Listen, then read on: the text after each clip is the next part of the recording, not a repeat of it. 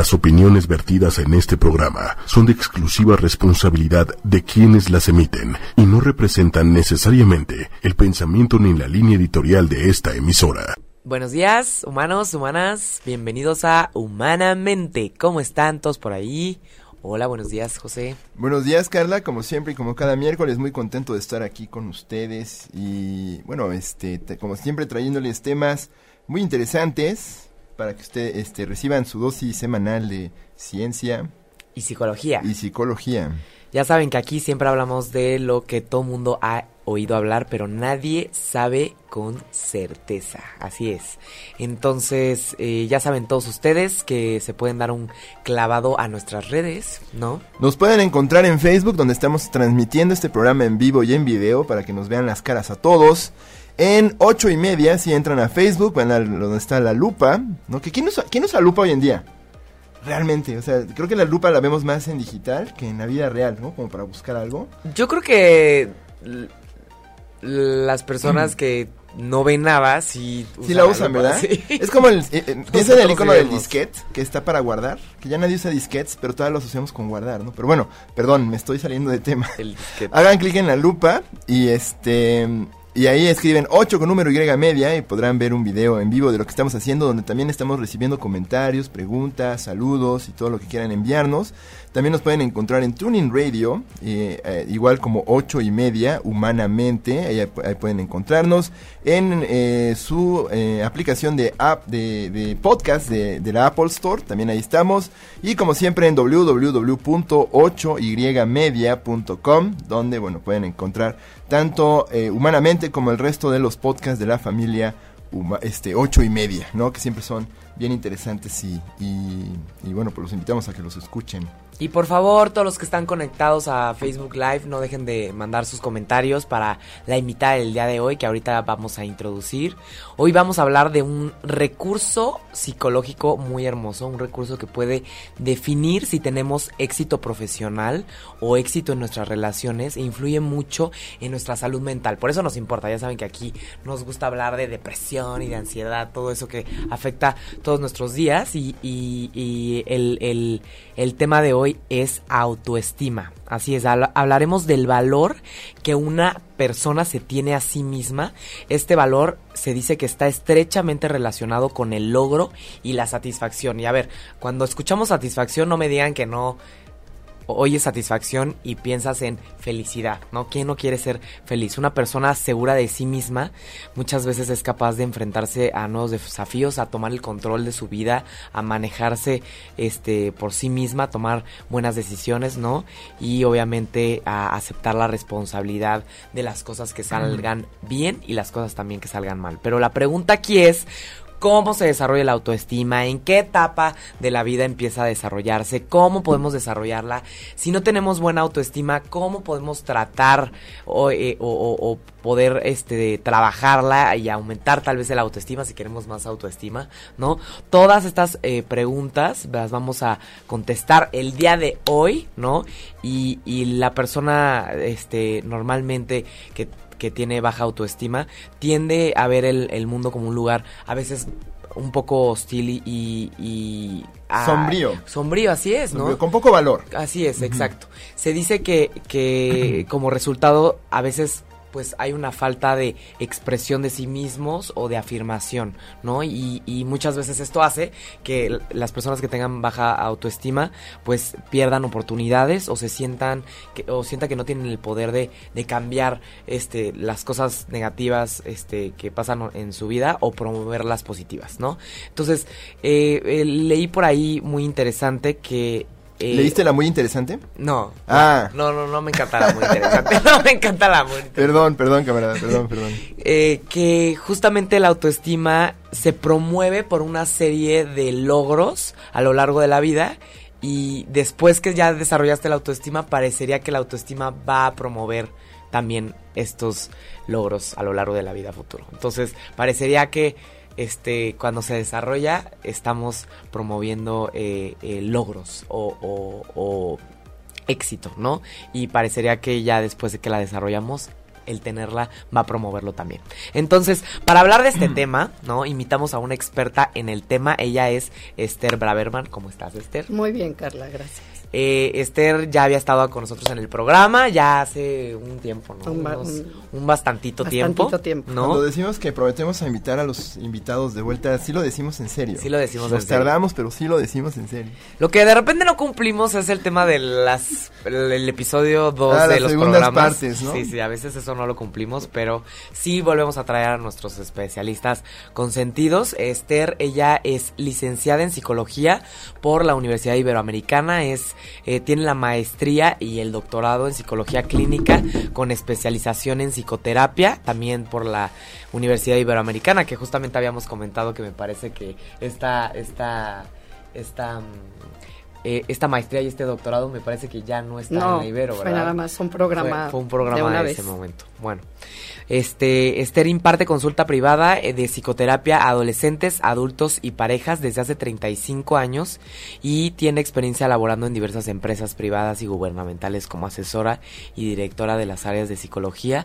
Esther, dinos qué tipo de terapia impartes tú.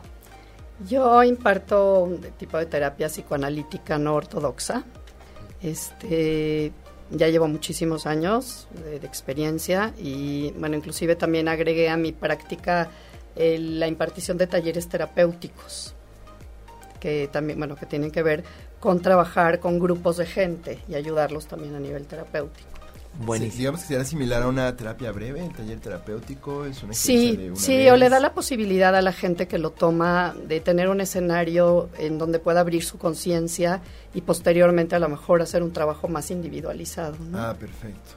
Buenísimo. Entonces, eh, bien, definitivamente cuando tienes 35 años de haber visto pacientes, de haber estudiado, etcétera, pues uno empieza a comprender qué es el autoestima, ¿no?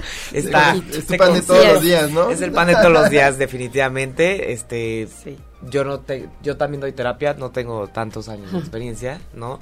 Pero sí, definitivamente cuando los pacientes llegan a terapia muchas veces el tema es el autoestima, aunque no sea el motivo de consulta, ¿no? Y lo, y lo detectas muy rápido y te das cuenta que mucho en los problemas de la toma de decisiones, en los problemas del camino que decidieron tomar en su vida, eh, eh, este tema de depresivo puede ir mucho de la mano con la autoestima. Entonces, definitivamente nos concierne a todos saber de este tema y mucho más, principalmente, pues a los papás, que pues a veces vemos que, que, que, que nosotros, pues los, los padres de familia son específicamente los que empiezan a desarrollar la autoestima en sus hijos. Entonces, a ver, Esther, ¿cómo definirías tú el autoestima?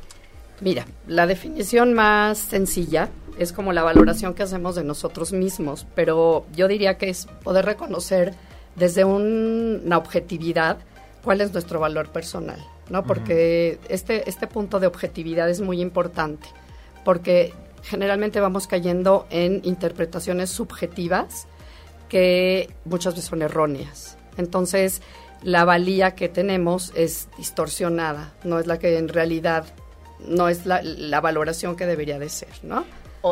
es interesante. Entonces, si hay una valoración real y en objetividad estamos hablando como de estrellitas como de Uber, ¿no? O sea, sí. Literalmente. O sea, que, que, sea lo más, más cerca de la realidad posible. O sea, que si tú te puedas ver lo más real que tú eres. Porque el problema de la autoestima es que en todos, casi en la mayoría de la gente, hay muchas distorsiones en cuanto a cómo nos vemos, ¿no? Y entonces yo también hablo mucho de una voz interna que nos está diciendo quiénes somos, pero de manera suave, de manera amorosa, de, e, esta sería como encaminada hacia una buena autoestima. Sin embargo, tenemos muchos, muchos diálogos internos negativos que nos están haciendo creer que somos, que no valemos lo suficiente por experiencias o por cosas que nos transmitieron desde que éramos niños. Qué interesante. A mí, a mí me cuesta trabajo pensar en ser objetivo sobre uno mismo, porque si hay una experiencia subjetiva, pues es la vivencia de uno mismo. Claro. ¿Cómo sería una manera fácil de tratar de pensarnos objetivamente? O sea, eh, ¿qué ejercicio Yo creo que algo que es muy importante y que yo creo que lo trataré a todo lo largo del programa es tener mm, conciencia, porque lo que hacemos es como integrar esa autoestima buena o mala pero sin tener una real conciencia. Es como que vamos metiendo lo que nos dicen, lo que nos hacen sentir y perdemos esta, esta objetividad. O sea, como que yo ya no sé qué es lo que sí soy o lo que me dijeron que soy. Que tiene mucho que ver con la identidad, ¿no? Sí, sí, es, es, parte de la formación de la identidad. ¿no? Si tú, por ejemplo, tienes una mala autoestima, una autoestima muy distorsionada, poca conciencia de quién eres, de tus fortalezas, de tus debilidades, eso te va haciendo construir una identidad también errónea. Entonces, ¿cómo, si primero se da esta parte de la identidad o se dan de la mano, qué hace que podamos desarrollar una buena autoestima o, en su caso, una identidad bien sólida? Mira, Carla, yo creo que son demasiados factores multidimensionales. O sea, no podemos hablar de un solo factor. Y inclusive algo que me ha cuestionado mucho es que, eh, porque podemos decir que si te mandaron, si te enviaron desde pequeño mensajes negativos, eh, lo, lo, lógico sería que tú integraras estos mensajes y desarrollaras una baja autoestima. Y sin embargo, creo que esto varía mucho también de individuo a individuo. Hasta hay, hay, individuos que reciben mensajes muy negativos y sin embargo van creando una, una buena autoestima. Parece paradójico, pero sí, sí es porque a lo mejor la fuerza de esta persona, la resiliencia, la, resiliencia, la parte a lo mejor inclusive hasta genética, entonces le hacen eh, como no integrar estos mensajes y al contrario, agarrarlos como un motor para, para superar esta baja autoestima o estos mensajes que le estuvieron enviando desde que era chiquito, ¿no? Entonces lo podríamos, eh, eh, las raíces o el, el, lo que nutre la autoestima desde pequeño sería literalmente los mensajes que recibimos de las personas que nos de las personas cercanas, especialmente los padres o figuras de autoridad o amigos, personas muy cercanas. Claro, porque al final sí es cierto que construyes tu identidad a partir de lo que te reflejan las personas a tu alrededor. Sí. Pero no se trata de simplemente introyectar lo que te dicen tal cual te lo dicen. Siempre hay como un elemento de, bueno, me dicen esto, pero yo sé esto sobre mí. Y a medio camino, pues yo construyo una identidad fuera de mí, dentro de mí.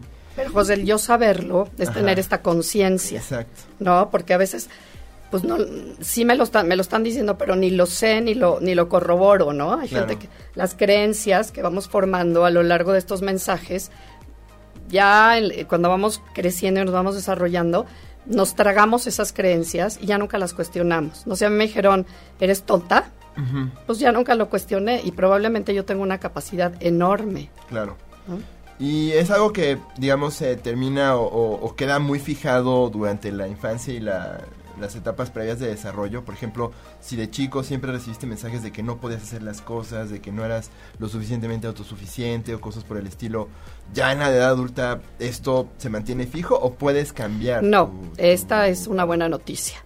La autoestima se puede cambiar, 100%. Y es, yo creo que el trabajo de la autoestima, como decía Carla, es la base para trabajar muchísimas otras cosas en terapia si una persona no tiene una buena autoestima, creo que es difícil podernos meter a otros aspectos porque es como, para mí que la autoestima es como el sistema inmunológico, que nos da fortaleza, nos ayuda como a enfrentar todos los desafíos de la vida.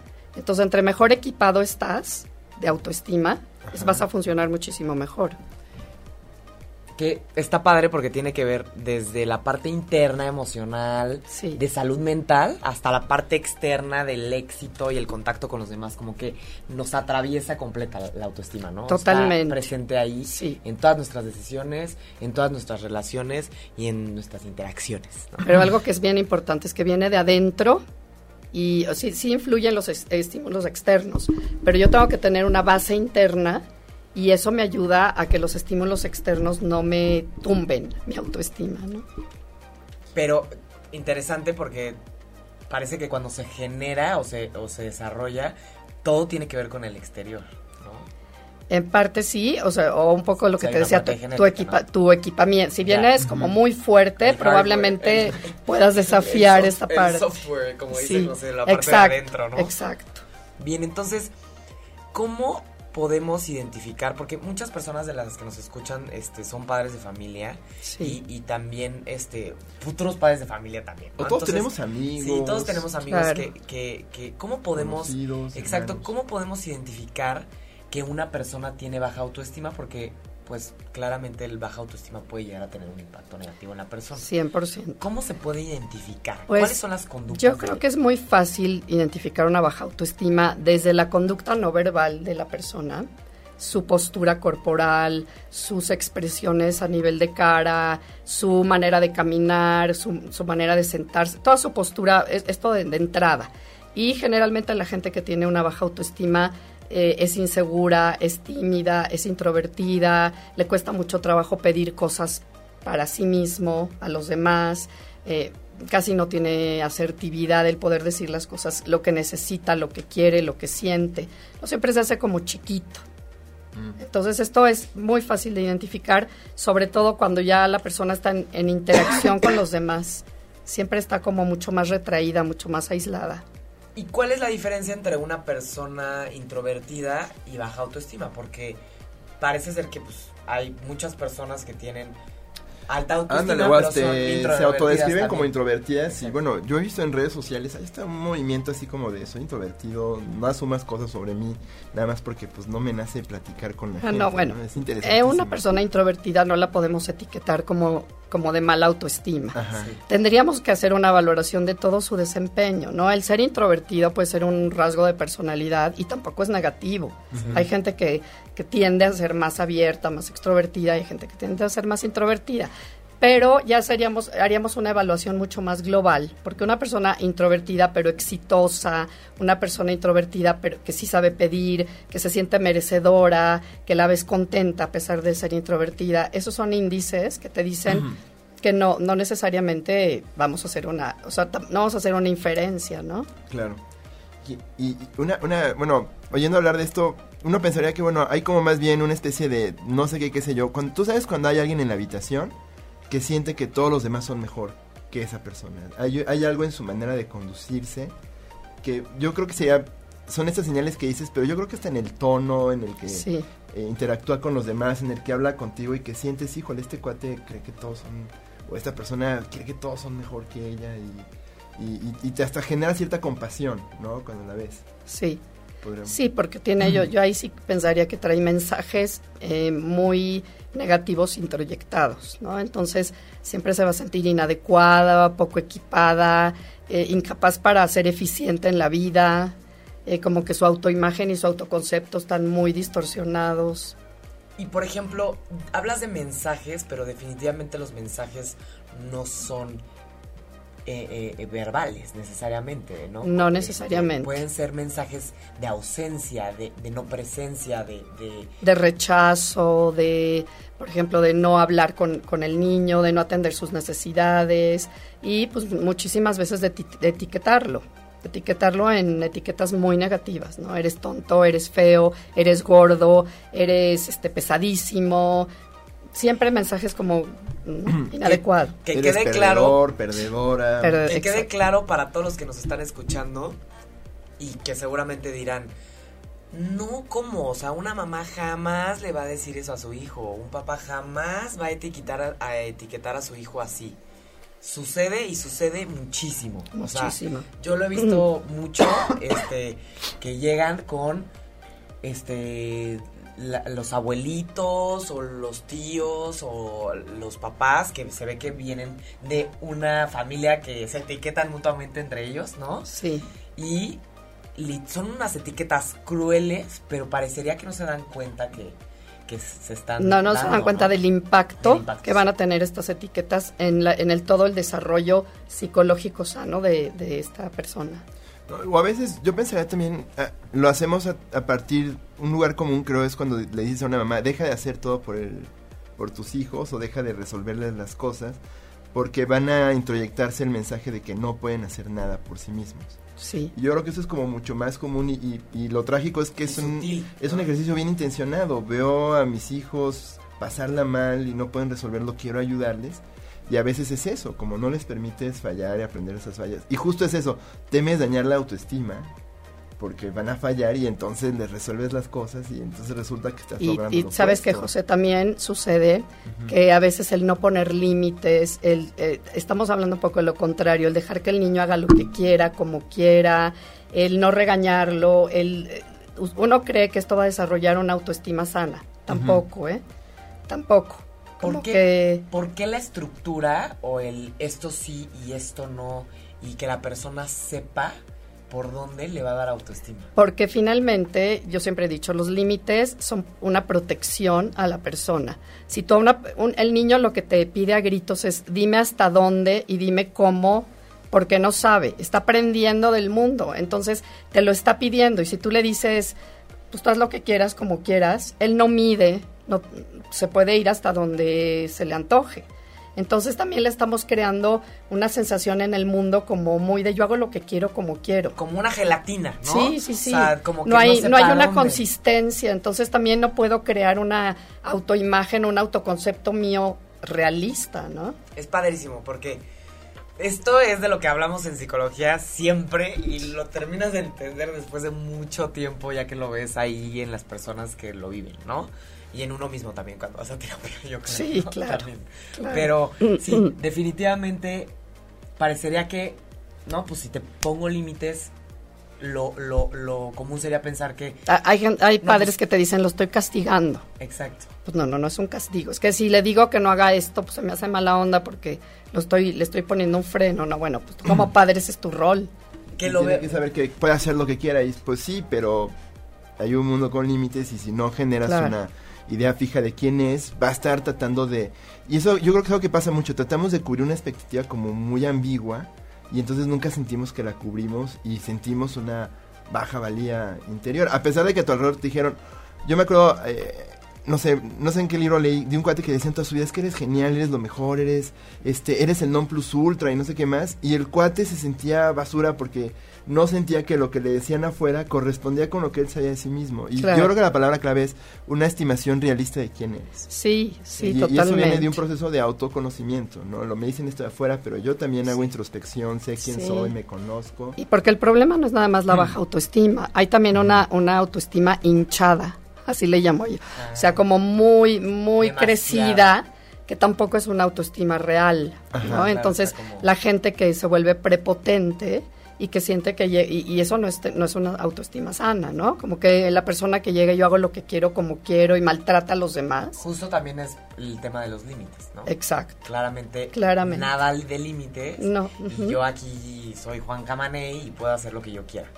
Eh, yo definiría tal vez también esta parte de los límites, como decías, que es, tú sabes que de la A de la, a la X, ¿no? Puedes hacer cosas, ¿no? y todo lo que está afuera ya no es algo en lo que tú puedas este, convivir. Y eso te da como una certidumbre.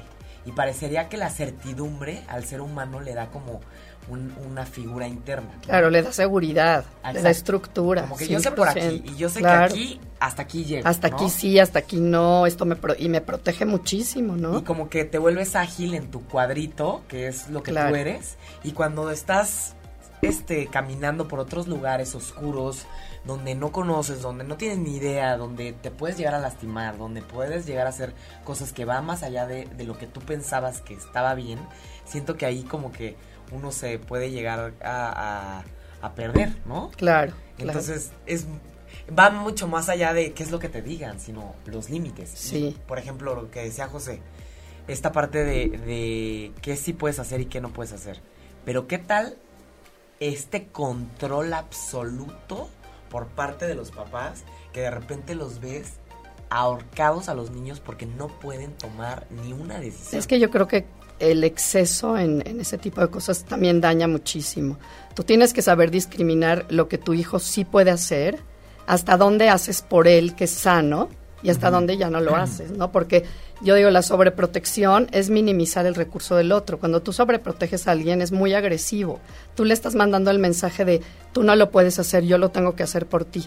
Entonces uno tiene que ir midiendo cómo el niño va creciendo y ya puede, y tú empujarlo un poquito a, tú lo puedes hacer, tú tienes ese potencial. Que luego, luego veo a mi sobrinito que se está cayendo y cayendo y cayendo y cayendo. Que veo a mí, veo a mi cuñada que de repente, este, ya déjalo, ya tiene los brazos súper fuertes de que cada vez que se cae al suelo como que mete los brazos. Pero es difícil, yo creo que como cuidador. Claro, O, como mamá o saber. O tía.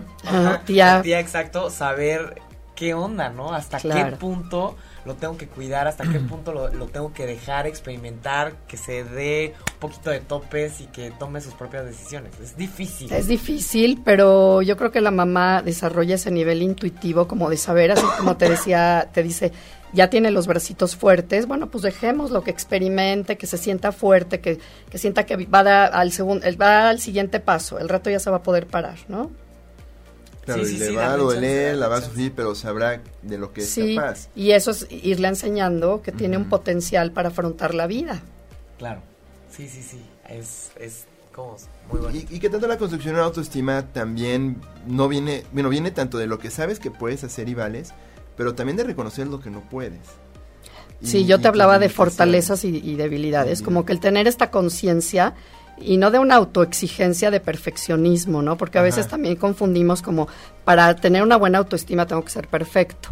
No, una buena autoestima reconoce la no perfección, como que dices, es que yo no soy perfecto y me acepto y sé que esto lo puedo hacer bien y sé que esto no lo, no lo puedo hacer tan bien, pero eso no disminuye mi valía, eso me hace más ser humano nada más, ¿no? Claro, igual, ah, por ejemplo, aquí necesito ayuda, ¿no? Que a veces es como el tema con la autoestima es que nos da pena reconocer que necesitamos ayuda. Claro. O sentimos que no merecemos la ayuda. O creemos que todos lo pueden hacer sin ayuda.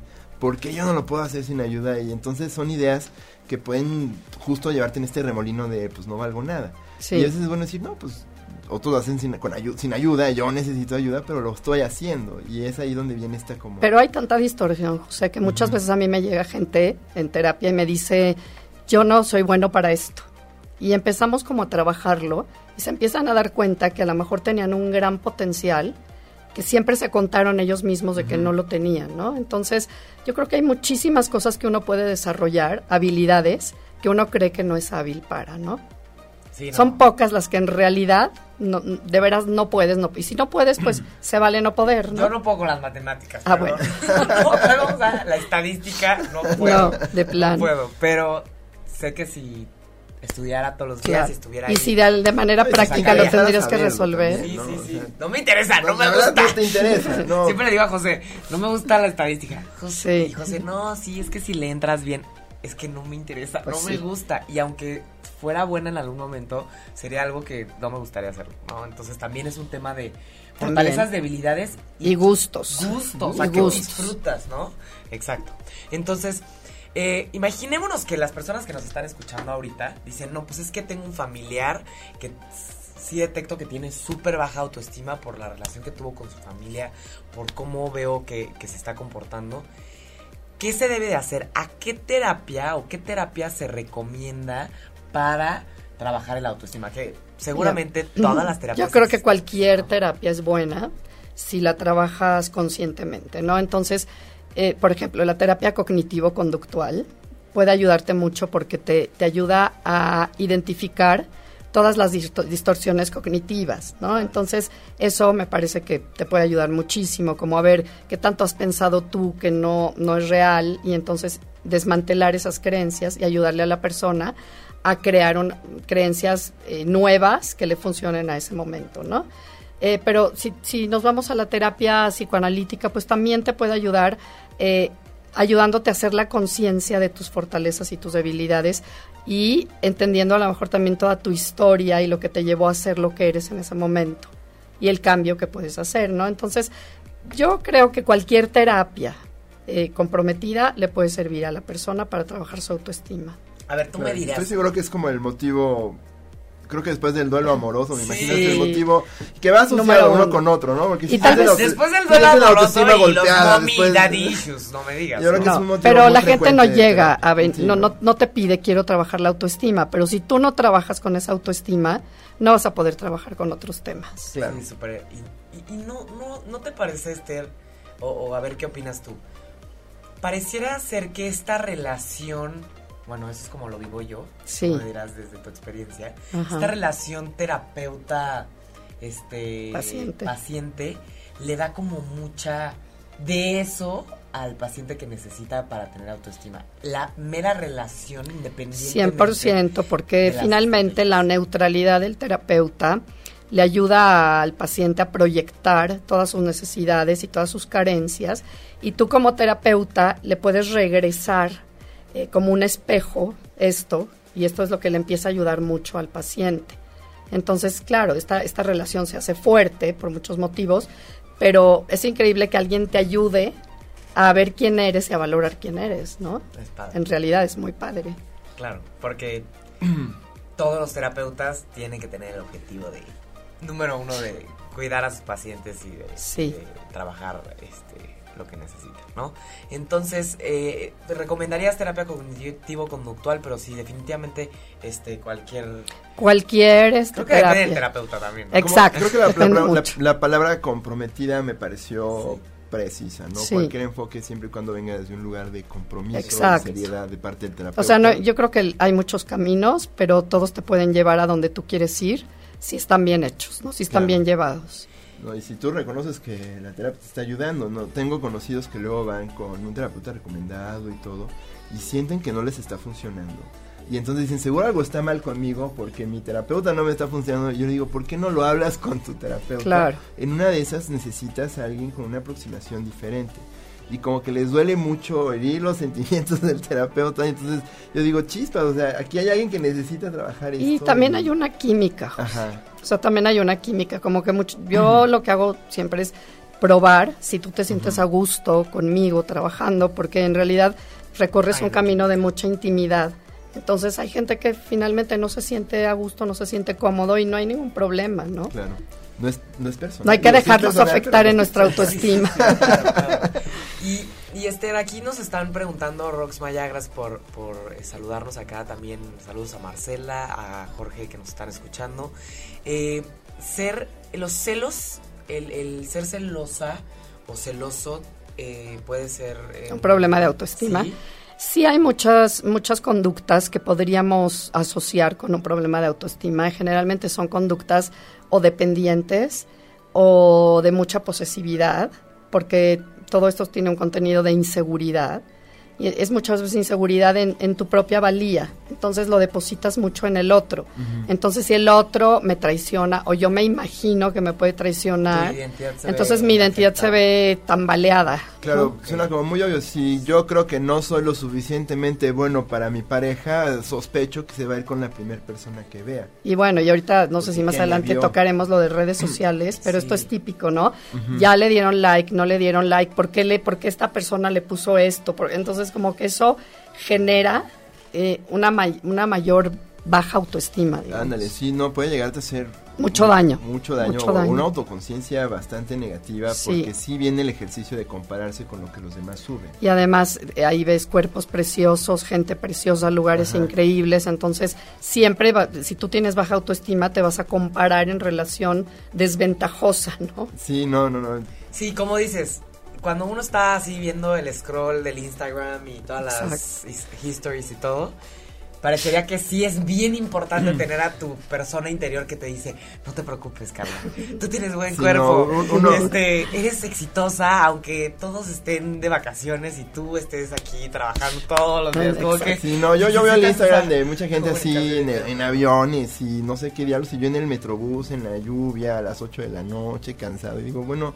qué diablos, ¿no? Qué, qué malas decisiones tomé en mi vida, que todos mis pares están viviendo la vida maravillosa. Y obviamente, pues es porque también curamos la imagen que presentamos en línea.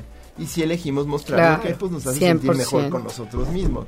No voy a subir una foto. Bueno, yo sí lo hago porque soy muy raro, pero pues no voy a subir una foto del Metrobús mugroso al, al al, al, al, Instagram porque pues quién quiere ver eso, ¿no? Pero yo siento orgullo de que uso mi Metrobús. Está bien, ¿no? Pero A ver, ya que estamos hablando de este tema que me parece muy interesante, la parte de compararse con los demás. Sí.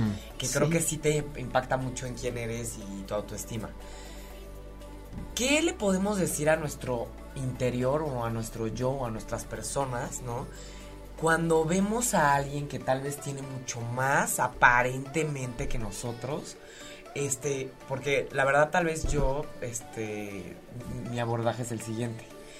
yo siempre les digo que tienen que saber que las otras personas tienen muchos otros problemas y no necesariamente todos vamos a tener los mismos problemas, las mismas habilidades y las mismas fortalezas.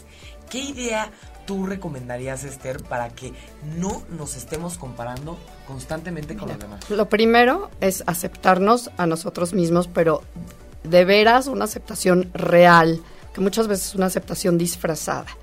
Es yo me acepto como yo soy, con mis fortalezas, con mis debilidades y sé que yo soy única, ¿no? O sea, no hay otra persona igual a mí. Va a haber mejores, va a haber peores, va a haber regulares. Entonces, yo no puedo caer siempre en esta comparación, ¿no? Es que esta persona se ve mejor que yo, es que esta persona es más inteligente. No, claro que las hay, claro que las hay. Pero si yo me acepto y si tengo esta, este diálogo interno, les digo, suave, amoroso conmigo, entonces eso me ayuda como a no, no caer en, en, como en la envidia, en la comparación, pero envidiosa, ¿no? Es que yo quiero ser como ella, yo quiero tener ese pelo, yo me quiero ver como ella, yo quiero viajar a donde va ella. No, no, no. Entonces, yo creo que la clave, lo más importante es trabajar con esa aceptación. Porque a veces creemos que sí está, pero no. Trabajarla, ok, trabajamos la aceptación interna, ¿no? Sí. Y, y aquí Rox nos responde que, siente celos y que claramente no le gusta. Entonces, Rox, recomendamos muchísimo que... Trabajar con su autoestima. Exactamente. Sí, eh, se vale pedir ayuda. Así es. Sí. Y creo que también pedir ayuda es signo de una buena Exacto, de valentía, de querer trabajar con esta parte. Porque luego mucha gente dice, chispas, ¿qué tan mal estoy que necesito ayuda? Y a veces hasta lo decimos como con desdén, ¿no? Ay, estás bien mal, necesitas ayuda. Y entonces la gente a tu alrededor cree que estás mal y no, o sea, más bien debería ser lo opuesto. Oye, reconozco que me está costando trabajo con esto y pues necesito ayuda para no tener que sentirme mal. Que parecería que la aceptación... Es signo de valentía. Exacto, que parecería que la aceptación de los propios problemas parecería que tiene que ver con la aceptación de uno mismo, ¿no? Totalmente, totalmente. Y a medida que te aceptas tus problemas, sales más rápido, porque ya sabes que tienes un problema. Porque... El ser más asertivo, que es poder expresar lo que necesitas en el momento adecuado, te, te habla de un mejor índice de autoestima. Y es que a veces pensamos que tener una buena autoestima es ser, otra vez repito, ser perfecto, tener todo bajo control. No, esto no es tener una buena autoestima. Una buena autoestima es poder expresar tus necesidades, poder pedir, poder decir, reconocer tu debilidad. Eso es tener una buena autoestima. Ándale, echarle un poco de humildad también. Sí, claro. Y, y, por ejemplo, ¿qué tanto no es frecuente que cuando somos inseguros y necesitamos mejorar nuestra autoestima? Tú hablabas de esta comparación negativa, ¿no? Esta persona es mejor que yo y me hace sentir mal. ¿Qué tanto a veces no caemos también en este rollo de, pues mejor me comparo con gente que es peor que yo para yo sentirme mejor conmigo mismo? Y entonces ¿Cuánto no, ¿Cuántas veces nos encontramos gente que a su alrededor está aminorando a los demás para sentirse mejor con ella misma? Yo creo que esa es gente muy lastimada.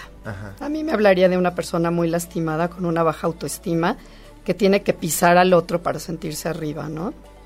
no, ya estamos hablando de un tema de autoestima tal vez hinchada o ¿no? Como que sí, yo siento porque no existe el exceso de autoestima. Ah, ok. La estima, la estima, la autoestima tiene como un nivel, tiene un balance. Obviamente no es estática. Hay muchas situaciones en la vida importantes que mueven esa autoestima, pero de manera temporal. Muchas veces tenemos un evento pues terrible, muy doloroso, y probablemente en ese momento haya una baja de autoestima, pero eso no quiere decir que la persona no va a regresar a su centro pero hay límites, ¿no? Yo no podríamos hablar de un... El exceso de autoestima para mí es una autoestima baja disfrazada. Ah, ok, ok, no lo podemos ver como... Tiene demasiada autoestima. No, no, no, no, es como una compensación de la baja autoestima, entonces sobre eh, actuamos la autoestima, entonces eh, decimos, es que este sí se le pasó la mano, no, pues se le pasó la mano porque se siente en el fondo muy mal. Claro. Sí, y, es interesante porque justo venía este tema, hubo un estudio hace uy, como 15 años, donde de entrada es creo que muy complicado medir la autoestima como constructo. Creo que no hay muchos este, instrumentos y hay muchas controversias. Investigando sobre el tema, creo que hay muchas controversias sobre instrumentos que pretenden medirla. Eh, pero encontraron que, bueno, con cierto instrumento en población británica, se asociaba eh, auto autoestima, alta autoestima o digamos una mayor cantidad con respecto al resto con características que podrían considerarse hasta peligrosas o negativas, como por ejemplo el racismo. Claro. El racismo viene de una sensación de yo tengo muy alto valor, pero mi superioridad es en referencia a la gente que percibo inferior. Entonces ahí estamos hablando de una hinchazón. Sí. O violencia, ¿no? o temas de violencia. Yo puedo hacer lo que sea, no me importa lo que los demás les pase o, o, criminalidad, ¿no? Yo debo obtener lo que quiero porque me lo merezco. Las reglas de los demás no aplican para mí. Y entonces es una autoestima hinchada. Exacto. Y a lo mejor hay ciertas culturas que favorecen esta autoestima hinchada. Uy, no, la, cultura empresarial. Sí. Para empezar, ¿no? Exacto. No. El mundo de los negocios, no, o sea, se asocia. Recuerdan que hubo un tiempo en que Donald Trump era un, un ejemplo de éxito. ¿no? Y, la gente compraba. La gente, la gente, compraba libros con Donald Trump en la portada para aprender a ser exitosos, o sea. tenía hasta un programa de tele o algo así. Es impresionante, pero hubo un tiempo, ¿no? Creo que los 80s, 90 donde esta idea de, codicia y, y, sensación de que merezco cosas que no, y no me importan los demás, pues te daba una se asociaba a un éxito y autoestima alta. Sí. ahora vemos. Y ahora te das cuenta qué tipo de personaje es, ¿no? ¿Y qué, qué promovería esta, esta autoestima hinchada, ¿no? Que, Sabes que, Carla, yo creo que son las idiosincrasias y la cultura de cada país. Porque si nos enfocamos un poquito a México, a nosotros como mexicanos, nuestras ideologías muchas veces no nos, no nos hacen tener una buena autoestima somos muy paranoicos, o sea, como mexicanos somos paranoicos, somos víctimas muchas veces y estamos muy acostumbrados un poquito a la cultura de la trampa, ¿no? Entonces, es muy difícil a veces lograr éxitos porque tenemos muy introyectada una autoestima distorsionada.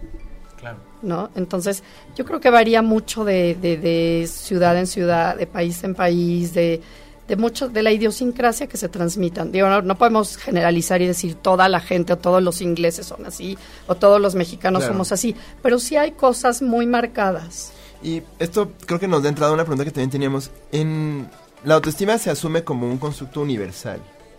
Pero estoy seguro tiene manifestaciones o, entendimientos distintos en cada país. En tu experiencia aquí en México, ¿qué encuentras particular eh, de la autoestima en los mexicanos? A mí lo que me ha llamado mucho la atención y lo veo muchas veces en, en, por ejemplo, en juegos de fútbol o en cosas así, que veo que, hay gran potencial, o sea, que te das cuenta que, la, que son gente que tienen mucho potencial y finalmente siempre acaban perdiendo. ¿No? en las Olimpiadas. Pero, ¿sabes qué? somos un pueblo que, que, creemos que hasta la, la perder se ennoblece. Sí. Como que ser los Es la parte víctima, ¿no? La parte un poco víctima. ¿no? Entonces, jugamos como nunca y perdimos, como, siempre. Entonces, y siento que esa ideología se repite muchas veces, o somos eh, menos expresivos en cuanto a revelarnos de algo que no nos gusta. Entonces, eso hablaría mucho de no expresamos nuestras necesidades reales, ¿no? Sí, como que convivimos siempre, sí, siento que sí. si nos comparamos con otras culturas, tanto europeas como este otras culturas americanas. o, sea, en Latinoamérica somos muy aceptadores de todo, ¿no? Sí. Como que es sí a todo, convivencia con todos, todos juntos, siempre sí. Una vez me tocó en un banco, estábamos en una fila y había gente de, había gente extranjera y estaban atendiendo muy lento. Y entonces los extranjeros luego luego empezaron, ¿qué pasa? Empezaron a reclamar, hicieron, armaron toda una revolución en el banco. Y una señora se volvió y me dijo, ¿por qué ustedes los mexicanos nunca reclaman? Si los tratan mal, no reclaman. si no les están dando el servicio que corresponde, ¿por qué no reclaman? Entonces siento que es una parte como muy sumisa, muy de idiosincrasia, muy, muy de, mejor aguántate, aguántate y no digas nada. Sí, yo, yo soy aguantador, yo soy luchón y eso me da valía, o sea, como que es cierto que estas señales sociales de valía sí dependen mucho de cada idiosincrasia y es curioso que en México aguantar vara es una señal de valía, pero externamente pues te hace ver como alguien que se somete ante el otro. Exacto. O, que igual alguien de fuera puede entendernos como que no tenemos una alta valía de nosotros. Pero está horrible porque se supone que aguantar vara justo en un negocio cuando lo estás emprendiendo es símbolo de que vas a ir por el éxito. No, pero yo creo es que... Un malentendido del no, es un malentendido del no rendirse. Hay que ser perseverante, pero asertivo. Claro, claro, claro. Bien, entonces el, el aquí tenemos una, una es interesante. ¿Cuál es la diferencia, o hay diferencias, tal vez no las hay, entre el autoestima y el autoconcepto. ¿Es lo mismo? ¿No es lo mismo? No, es que el autoconcepto es parte de la autoestima. Es como todas las imágenes que vamos creando alrededor de quiénes somos eh, a través de lo que hemos estado hablando, de todos los mensajes recibidos, inclusive desde el embarazo de la mamá. ¿eh? Entonces vamos creando un autoconcepto de quiénes somos, pero eso es como eh, la autoestima está como tiene varios factores. Eh, la autoimagen, el autoconcepto, la autorrealización, el autocontrol, como que está formada de muchas cosas. Entonces nuestro autoconcepto puede ir cambiando a lo largo de la vida. Es, es exactamente lo que yo decía, es trabajar qué cosas sí son y qué cosas no son, qué cosas ya ahora no me sirven, a lo mejor en el pasado me sirvieron, pero ya caducaron, en este momento ya no me están sirviendo para que yo pueda tener el mejor desempeño de mí mismo. Entonces, tiene mucho que ver como que es una canastita de varias este, exacto es una canastita varios autos de varias exacto de varias cosas que forman esta autoestima esta valía personal Ahora, la baja autoestima, ¿no? Vemos que pues es algo que se trabaja en terapia. ¿Es en sí misma un problema de salud mental? ¿Es lo mismo que la depresión o la ansiedad? La baja autoestima genera, podría generar un problema de salud mental, porque cuando llega a ser demasiado baja, eh, ya sobreviene tensión y depresión. Y, y, ya podría ser el caso en donde ya fuera una depresión severa. Cuando yo me siento tan inepto para funcionar en la vida, tan inseguro, empiezo a tener problemas de trabajo, de funcionamiento en la vida cotidiana. Y eso cada vez me va haciendo más chiquito, más chiquito, más inseguro, más ansioso, ¿no? Entonces, yo he visto gente que necesita hasta medicarse en relación a la depresión que le ha generado su baja autoestima. Es como un detonador. ¿no? Sí. Es como un pero yo puedo tener baja autoestima sin llegar a un nivel clínico, patológico. Exacto. Podrías tener una depresión controlada, digamos, no estar tristón siempre, pero funcionar ahí más o menos. Va, igual, este, entonces, y bueno, cuando alguien tienen un problema de salud mental, eh, puede ser una causa de baja autoestima o al revés, más bien la baja autoestima, pero ya lo... Así es. Baja autoestima. Causa, depresión. Y el, el por ejemplo, tú específicamente, Sí. Cuéntanos algunas estrategias que cuando tú detectas que el paciente requiere trabajar autoestima, ¿cómo la desarrollas? ¿Qué tipo pues de ejercicios Al principio, el primer ejercicio que yo creo que es bien interesante y que nos ayuda muchas veces a darnos cuenta que no nos conocemos es si tú le pides a la persona que se describa en unas cuantas palabras, es increíble lo que te puede decir, ¿no? O lo que no O lo que no te puede decir. Les preguntas, ¿qué tal? Descríbete. ¿Cómo te describirías a ti mismo? Sí. Y un silencio Ajá. y una frustración de que no sabes quién eres. Sí, o les dices, a ver, ¿cuál, ¿cuáles consideras que son tus fortalezas, tus áreas fuertes? Tampoco le sale, ¿no? Tus debilidades inmediatamente, ¿no? Como que lo negativo es como muy fácil de, de decir, lo positivo no.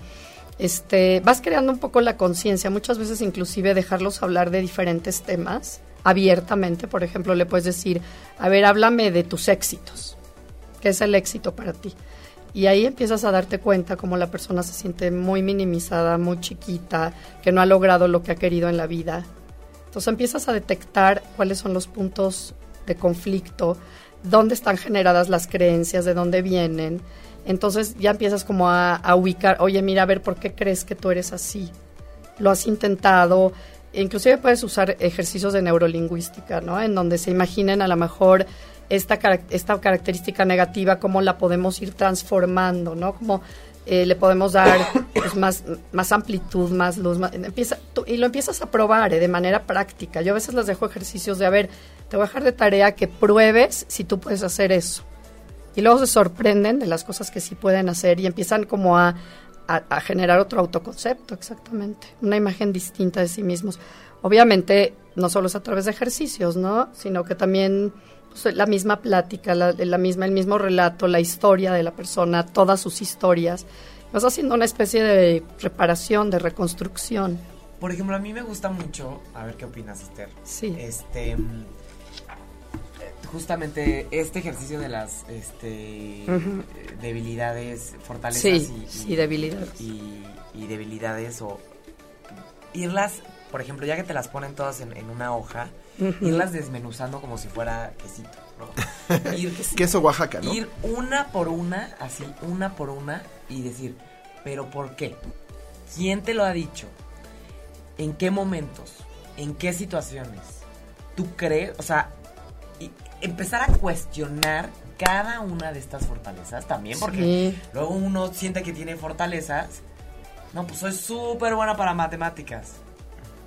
Y me va pésimo en matemáticas. Pues entonces tal vez ahí hay un tema de fortalezas que no está bien ahí acomodado, ¿no? Como, como ir cuestionando y, y desmenuzando hasta que llegas al punto de, Ah, ahora que lo dices, cuando estaba el otro día en la escuela, me habían comentado y sí me he dado cuenta. Y ahí es donde, a través de el desmenuce y el cuestionamiento empiezas a encontrarte. Una de esas te estás enfocando en una fortaleza que no necesariamente es la mejor que tienes y una cosa que haces muy bien no le estabas prestando atención. Claro. ¿no? O igual no estaba esa cosa que creías que eras lo bueno y, te generaba angustia porque no estabas respondiendo bien, pues resulta que no estaba tan bien fundamentada, ¿no? Fue una creación ahí que te hiciste y hay otras cosas que haces mejor. Sabes que desde, desde la autoimagen física, en mis talleres yo les hago mucho que se vean en el espejo y les digo que, que vieron en el espejo. Y entonces generalmente ven las cosas negativas que si las ojeras, que si el peinado, que si se ven mal, que si se ven gordas, que si se... Entonces, es que ni, siquiera estamos acostumbrados a verte en el espejo y a darte una valía personal en, ese espejo, seas quien seas y seas como seas. Y por ejemplo, les pones el espejo. Sí. Y mientras están viendo el espejo, les estás. Les hago un ejercicio en donde la pregunta es: ¿quién soy yo? Si soy un cuerpo, si soy mis sensaciones, si soy una parte interna. Entonces les digo que se vean y que lo escuchen y al final les pregunto, ¿qué viste? Y lo increíble es que la mayor, la mayoría de la gente ve cosas negativas.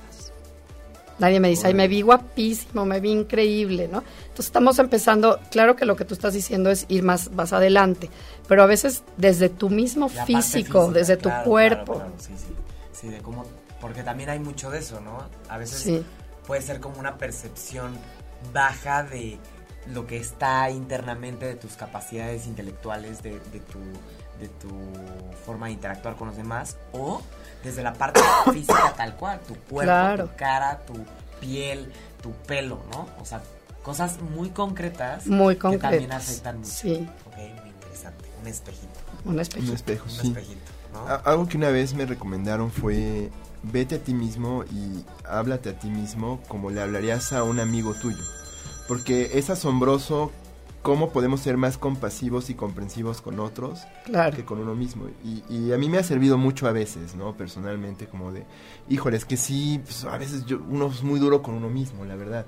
Y eso puede alimentar pues, una baja autoestima. Si el que tú te salgas un poco mm, te ayuda a objetivizar. No, y a ver, si este problema tuviera un amigo tuyo y te pidiera consejo, luego te asombra que pues, le puede decir cosas muy buenas a tus cuates y a ti no te las dice. ¿No? Entonces, a mí creo que podría ser un buen ejercicio, así como lo dices, vete un poquito de fuera, sales de esta espiral que tienes en tu cabeza y vete como si fueras otra persona y, qué pensarás de ti, ¿no? Y, nos sorprendería lo bien que pensaríamos a veces de nosotros mismos. Otro ejercicio que yo les hago es que los demás les dicen, por ejemplo, se conocen ese día y te dicen cuál es la impresión que tienen sobre ti. Y entonces muchas veces lo que tú no sabes de ti, pero que los demás sí saben, o lo que tú proyectas, te, te ayuda mucho. Te ayuda mucho como a darte cuenta que igual a lo mejor ni idea de que proyectabas cosas buenas o cosas malas. Claro. Por ejemplo, también este escuché también, leí en, un artículo que aparte de pedir las fortalezas y, y las debilidades, pedir justamente los halagos que has recibido este, de las demás personas. Y si los has podido recibir. Exacto. ¿no? Porque parecería que las otras personas están identificando cosas buenas en ti que tú no estás introyectando, ¿no? Claro. Que la gente te los dice, pues me han dicho esto, pero como que siento que no. No, pues si te lo han dicho es porque tal vez hay algo. Y ahí es donde hablamos un poquito también de la objetividad, ¿no? Claro. Eh, ¿Qué tanto cuando estamos hablando de una baja autoestima? Pues claramente si alguien te está dando un halago o, si es repetitivo es porque tal vez hay algo, o evidentemente hay algo allá afuera, que les está diciendo a los demás que tienes esto muy bueno, ¿no? Claro, claro. Claro.